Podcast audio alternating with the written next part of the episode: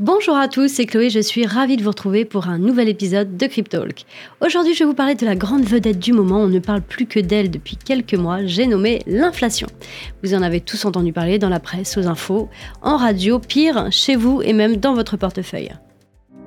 Cryptalk, c'est le podcast dédié à la crypto. Alors chaque vendredi, où que vous soyez, embarquez-nous avec vous. Depuis la crise du Covid-19, on parle énormément de l'inflation. Pour commencer, on va reprendre ensemble le terme inflation. L'inflation est une situation de hausse généralisée et durable des prix des biens et des services. De ce fait, la monnaie perd en valeur et le pouvoir d'achat des ménages baisse également. Il faut savoir que le taux d'inflation en 2023 est de 6,3% en février en France, selon un rapport de l'INSEE. Alors l'inflation peut être causée par de nombreux facteurs qu'on va voir ensemble. Pour commencer, ça peut être la croissance démographique. Ça peut être également l'augmentation des coûts des matières premières, ou ça peut être également la hausse des taux d'intérêt directeurs par les banques centrales, et c'est notamment le phénomène qu'on connaît depuis la crise du Covid. Les banques centrales mènent une politique monétaire restrictive pour freiner l'émission monétaire en augmentant les taux d'intérêt. L'inflation est mesurée tous les mois par l'INSEE grâce à ce qu'on appelle l'indice IPC. C'est l'indice des prix à la consommation. Et pour info, entre 2000 et 2022, on observe une hausse de ce fameux IPC de 1,5% en moyenne par an. Donc vous l'aurez compris, ne pas prendre en compte l'inflation dans sa stratégie d'investissement, c'est forcément s'exposer à une baisse de son pouvoir d'achat. Alors pas de panique, il existe des moyens pour se protéger contre les risques de l'inflation. Vous pouvez notamment diversifier votre portefeuille avec des investissements dits alternatifs. En investissant dans des classes d'actifs qui peuvent offrir des rendements supérieurs à l'inflation, vous pouvez de ce fait minimiser les risques liés à l'inflation et protéger votre pouvoir d'achat pour l'avenir. Alors pourquoi la diversification de votre portefeuille est si importante pour protéger votre argent? Je vais vous parler du livret A, que tout le monde connaît pour commencer. Prenons un exemple bien concret. L'équivalent de 500 euros en février 2002 est de 695 euros en février 2023, soit 39% d'inflation cumulée. Donc en 20 ans, une inflation de 34,64% sur l'indice des prix à la consommation. En d'autres termes, votre billet de 500 euros en février 2022 a perdu un tiers de sa valeur et nécessite 195 euros supplémentaires en 2023 pour pouvoir conserver la valeur qu'il possédait il y a 21 ans. Impressionnant, non? Donc on comprend vite avec ces chiffres que c'est pas votre livret A ou encore votre assurance vie qui va vous sauver la mise. Diversifier est très important, ne pas mettre tous ses œufs dans le même panier, on ne le dira jamais assez. Ça vous permet de protéger votre épargne en plaçant une partie de votre argent dans des classes d'actifs différentes. Ainsi, vous allez minimiser les risques associés à une inflation élevée. Il faut savoir que plusieurs types d'investissements permettent de maximiser son rendement tout en maximisant par ailleurs son exposition au risque. Vous avez par exemple tout ce qui est immobilier ou encore crowdfunding. Vous avez les ETF, les crypto-monnaies ou encore les objets de luxe tels que les montres. Donc comme on l'a vu avec les chiffres de l'inflation, les placements alternatifs sont devenus quasi obligatoires pour pouvoir lutter contre l'impact de l'inflation. Et qui dit plus de rendement dit forcément plus de risques. Attention en revanche à bien estimer la taille de votre placement comparativement à votre profil d'investissement et au risque du placement. Il peut être judicieux de consulter d'ailleurs un conseiller financier pour vous aider à élaborer un plan d'investissement et une stratégie qui vous conviennent. Donc prenez le temps de comprendre les risques associés à chaque classe d'actifs et planifiez votre stratégie en conséquence pour pouvoir maximiser vos chances de réaliser des gains à long terme. Je vais à présent vous faire un petit panorama, un petit état des lieux des placements alternatifs qui existent à ce jour sur le marché. Alors en plus de vos placements traditionnels comme votre fameux livret A ou encore votre assurance vie, il est important de considérer les classes d'actifs alternatifs pour pouvoir diversifier votre portefeuille. Ils peuvent vraiment vous offrir des rendements supérieurs à l'inflation. Ils peuvent également ajouter de la diversification à votre portefeuille et aider à minimiser les risques liés à l'inflation, comme j'ai pu vous l'évoquer tout à l'heure. Aussi, il est important de noter que ces classes d'actifs peuvent, ceci dit, comporter des risques et qu'il est toujours nécessaire de faire des recherches au préalable bien approfondies avant de prendre toute décision d'investissement. Alors en incluant des classes d'actifs alternatives dans votre portefeuille, vous pouvez vous donner les moyens de protéger votre pouvoir d'achat et d'atteindre votre objectif financier à long terme. Je vais vous donner quelques exemples de placements alternatifs qui sont intéressants dans le long terme. Vous avez pour commencer le crowdfunding. Le crowdfunding, c'est une technique de financement participatif qui permet de collecter des fonds auprès de nombreuses personnes sur Internet en échange de contreparties ou encore d'avantages. Et c'est aussi la possibilité de prêter de l'argent à une entreprise ou à un promoteur immobilier. La location immobilière, l'investissement dans un parking peut être par exemple intéressant pour les petits budgets. Donc là, on parle de location immobilière petit bien. Les meilleures opportunités se trouvent dans les grandes villes où la demande est vraiment en augmentation. Il n'y a pas de montant fixé imposé pour débuter dans la location de parking, par exemple, il vous suffit juste de trouver un emplacement. La volatilité de ce business est quasi nulle, donc aucun souci pour l'avenir, et puis finalement tout le monde cherche toujours à se garer. Les crypto-monnaies, investir dans les crypto-monnaies. Alors pour commencer, ça nécessite quand même une compréhension approfondie et ça comporte une volatilité à ne pas prendre à la légère. Les investissements ne sont soumis à aucun plafond minimum. Les placements peuvent être effectués au moment souhaité pour la plupart des protocoles, exchange ou encore entreprises d'investissement. Et pour terminer, les frais de transaction sont vraiment très minimes. Alors comment évaluer et choisir les investissements alternatifs les plus appropriés à votre situation financière? Pour le faire, vous avez trois étapes importantes. Il va falloir vous poser les bonnes questions. Pour commencer, il va falloir analyser votre situation financière. Selon le capital disponible, certaines classes seront atteignables ou non. Le capital destiné à l'investissement doit être une somme qui ne constitue pas un besoin, dont c'est une somme que vous n'avez pas forcément besoin tout de suite. Deuxième chose, il va falloir évaluer votre gestion du risque. Chaque personne est différente et a une sensibilité différente au risque. Essayez de déterminer si vous êtes plutôt à l'aise avec le risque, réticent ou encore si vous avez une gestion équilibrée face au risque. Et pour finir, pas des moindres, il faut construire un plan d'investissement. Vous allez définir une stratégie sur le temps, court, moyen ou encore long terme, et vous allez définir des objectifs à atteindre selon les points cités précédemment. Donc, analysez évaluer et construire. Trois mots-clés pour bien choisir les investissements qui sont fidèles à votre situation. Et en prenant le temps d'évaluer votre situation financière personnelle, votre tolérance au risque, votre horizon d'investissement et les coûts associés, vous pourrez choisir les investissements alternatifs qui seront les plus appropriés pour votre épargne.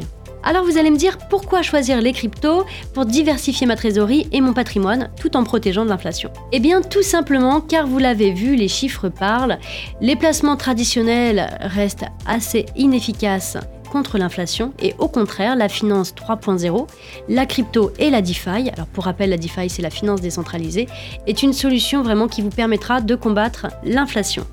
On va reprendre quelques bases. Pour commencer, qu'est-ce que la crypto-monnaie? La crypto-monnaie, c'est une monnaie numérique qui est émise de pair à pair sans nécessité de banque centrale et qui est utilisable au moyen d'un réseau informatique décentralisé, ce qu'on appelle la blockchain. Les plus célèbres sont le Bitcoin. C'est une monnaie décentralisée de pair à pair, sans censure et qui agit de plus en plus comme une réserve de valeur. Vous avez également Ethereum à voir comme un gros ordinateur géant dont l'infrastructure sert de base à beaucoup d'autres choses comme les smart contracts, les DApT et la DeFi. Et vous avez les stablecoins. Vous avez également les altcoins. Les altcoins, ce sont toutes les cryptos autres que le Bitcoin et l'Ethereum. Continuons un petit peu. La DeFi, je vous en ai parlé tout à l'heure, la DeFi, c'est la finance décentralisée. C'est une infrastructure financière innovante et totalement décentralisée. Alors pourquoi s'y intéresser maintenant? Eh bien tout simplement parce que la capitalisation du marché a fait x20 entre 2017 et 2021. Parce que c'est quelque chose qui est très structuré. 8% des Français détiennent à ce jour des actifs numériques selon une étude de KPNG et de la DAN. 300 millions de personnes détiennent des crypto-monnaies à l'échelle mondiale en septembre 2022, ce qui représente à peu près 4% de la population quand même. C'est une classe d'actifs à proprement parler qui est régulée par l'AMF. Pour rappel, l'AMF, c'est l'autorité des marchés financiers. Aussi parce que les institutionnels, ils rentrent progressivement euh, sur le marché avec des banques privées, des fonds d'investissement. Vous avez notamment la Société Générale qui a créé sa propre filiale euh, Forge pour distribuer des produits d'investissement et des services en lien avec les actifs numériques. Vous avez des acteurs qui deviennent PSAN tels que AXA ou encore Delubac.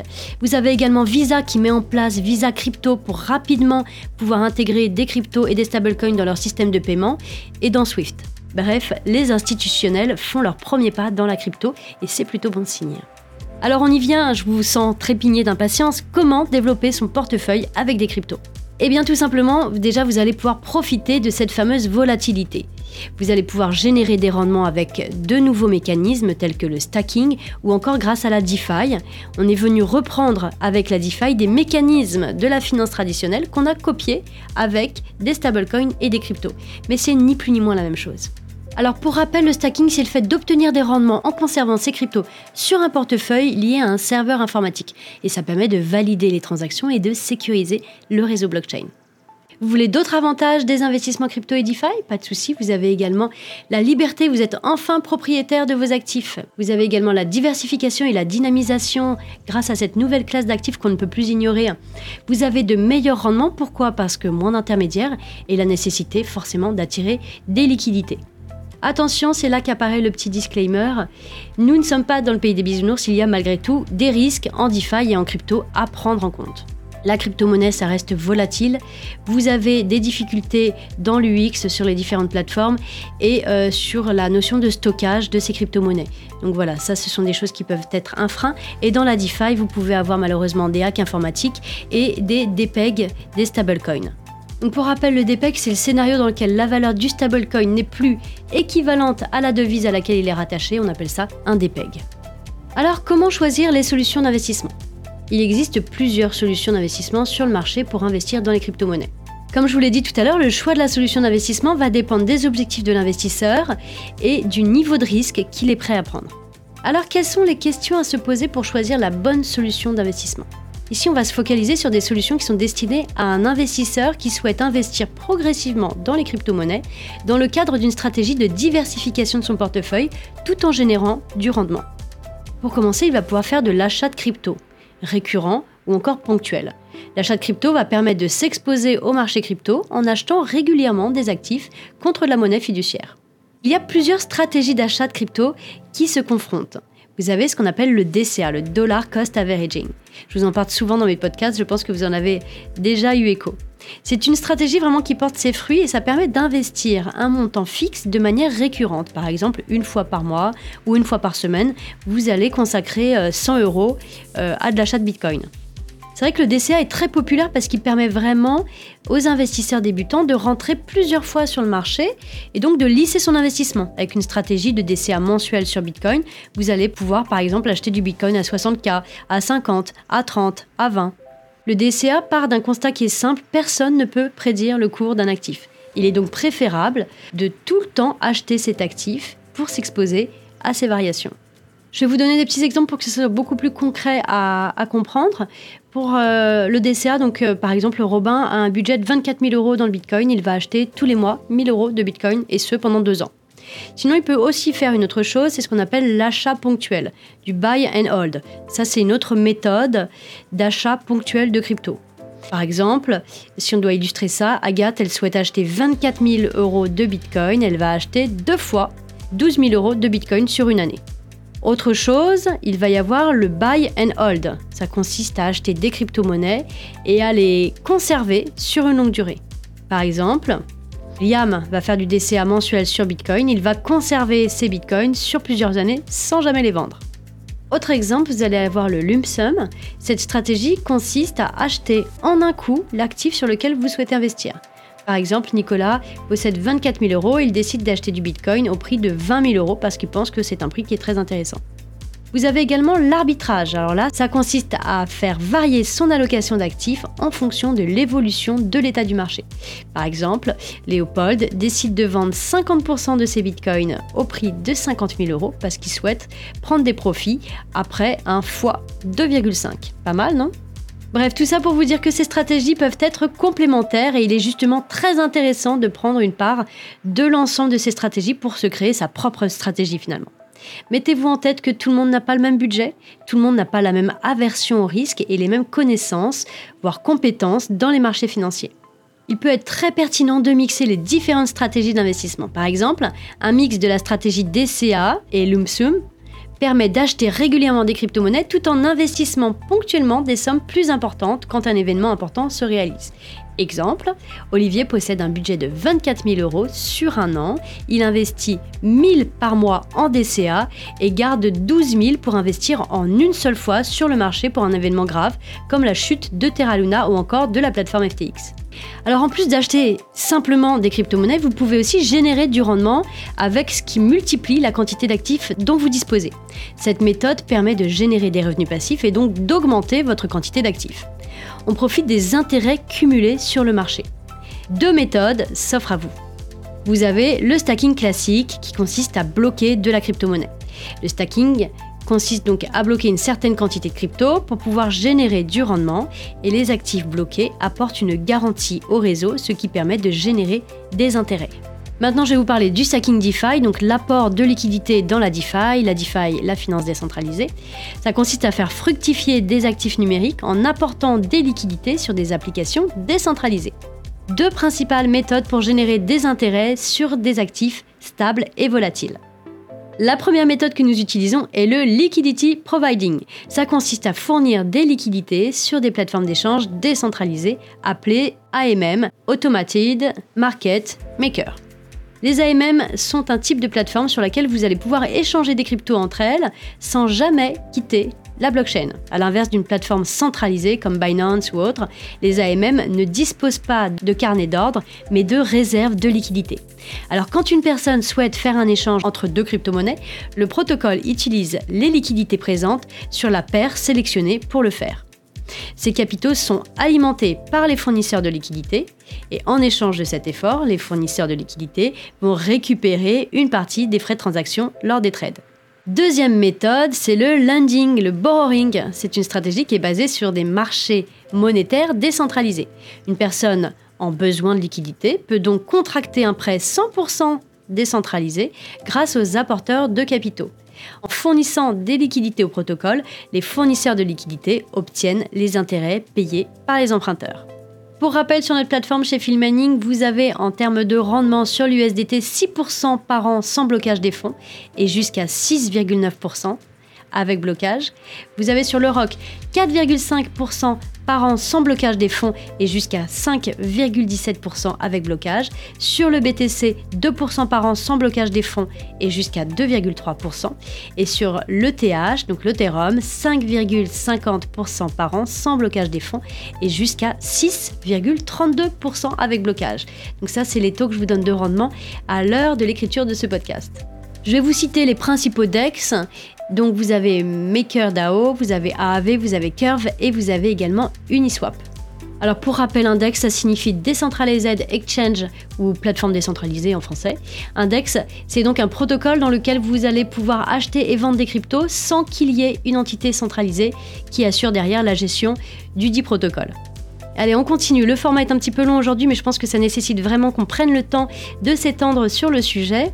Sachez que chez nous, la DeFi, c'est vraiment l'expertise de chez Filmining. Et chez Filmining, on arrive à générer des rendements sur des actifs stables, donc euh, les actifs stables, les stablecoins, euh, sur du Bitcoin notamment et sur l'Ethereum.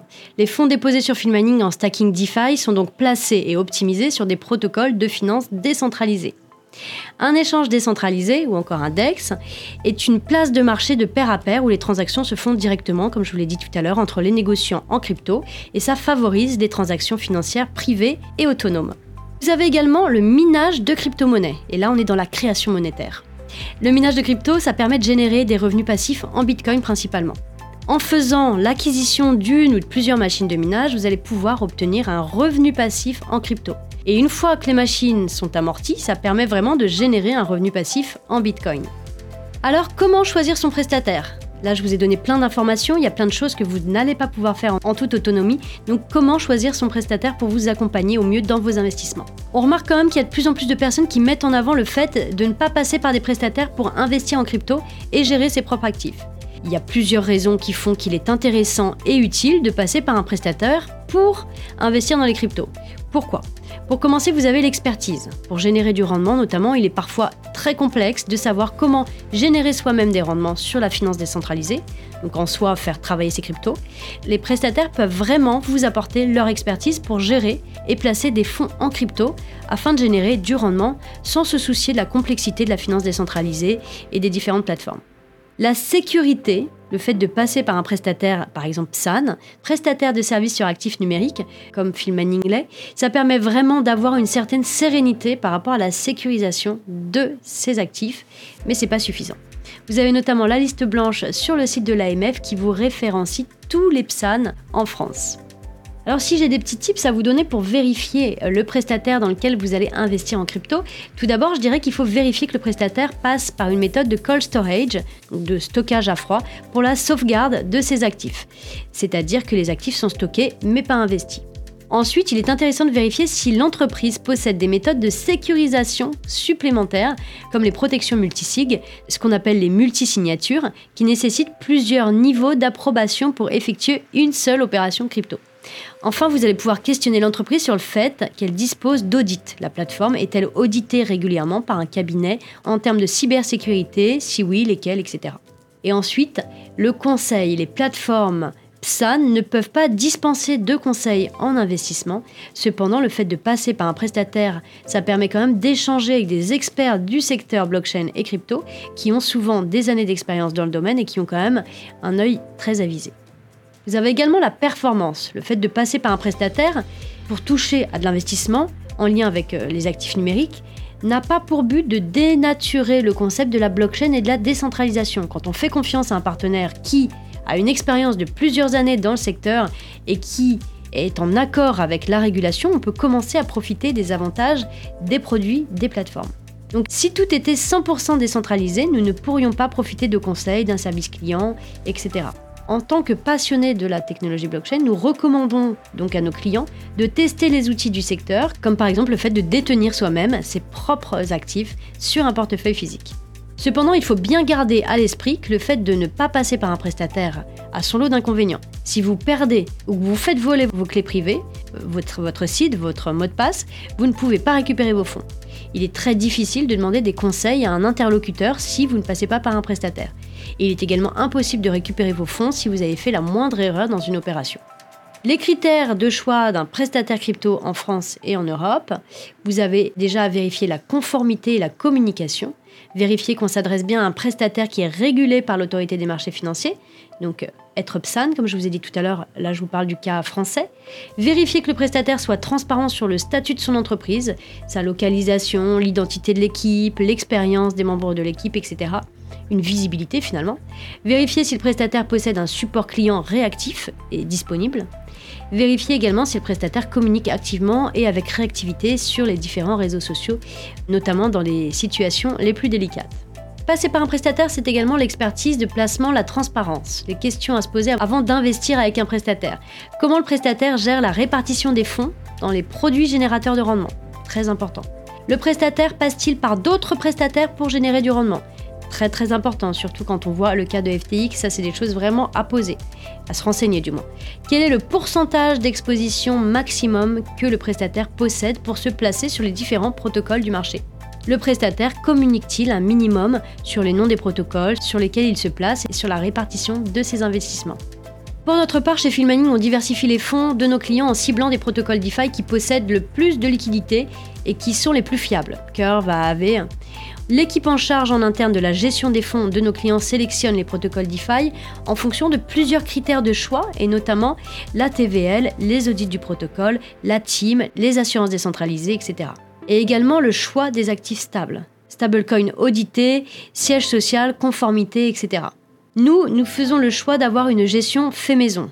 Et donc nous avons une équipe qui est dédiée uniquement à la gestion des fonds de nos clients, ce qui permet vraiment d'être réactif et de mettre en place des actions de monitoring. Les fonds de nos clients ne sont pas investis sur des plateformes centralisées externes, ce qui permet vraiment de limiter les risques systémiques. Chez Filmaning, le montant d'exposition maximum en pourcentage est public et il est de 30% maximum sur un seul protocole. Ça, c'est des informations que vous pouvez retrouver sur notre site. Autre chose, nous envoyons un rapport mensuel sur la gestion DeFi à tous nos clients qui entrent sur l'offre de Stacking DeFi. Voilà, je vous ai fait un grand tour d'horizon de tout ce qui se fait, notamment chez Filmaning, mais pas que. Hein. Bien sûr, on a parlé de l'inflation et de toutes les opportunités qui s'offrent à vous en termes d'investissement pour pouvoir combattre l'inflation. J'espère que ce podcast vous aura plu. N'hésitez pas à liker, partager et mettre en favori si vous êtes sur une plateforme de streaming. Je vous souhaite un très très bon week-end à tous et je vous dis à la semaine prochaine.